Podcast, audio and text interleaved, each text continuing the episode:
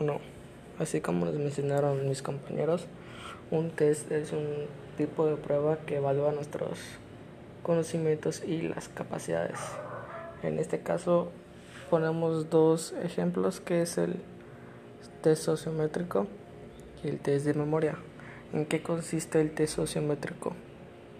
Este es, es, un procedimiento de observación y análisis de las relaciones grupales que propicia índices y representaciones gráficas.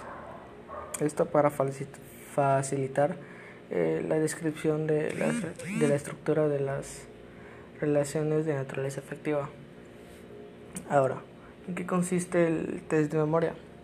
Bueno, el test de memoria evalúa la capacidad de esta a corto y mediano plazo.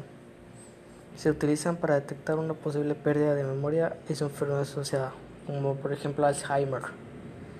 Eh, ayuda a identificar la capacidad de recuerdo que es fundamental para establecer ejercicios de memoria que ayuden a la recuperación.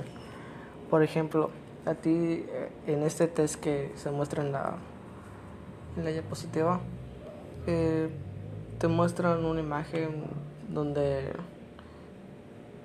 donde tú lo ves durante, por ejemplo, 10 segundos y después de esos 10 segundos te hacen el test, que es como por ejemplo, qué color de cabello tenía tal persona o cuántas personas habían en la imagen o qué color de, de gorra era de tal persona, etcétera.